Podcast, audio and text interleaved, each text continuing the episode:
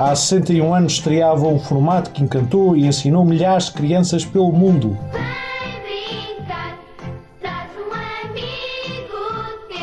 E eu ajudo.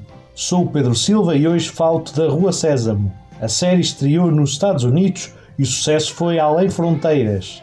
Foram feitas mais de 150 versões, produzidas em 70 idiomas diferentes. Portugal também teve direito à sua Rua Sésamo. Entre 1989 e 96, caras como Alexandre Alencastre ou as vozes de José Raposo e de José Pedro Gomes misturaram o real com a imaginação, a aprendizagem com a diversão e entraram na casa dos portugueses.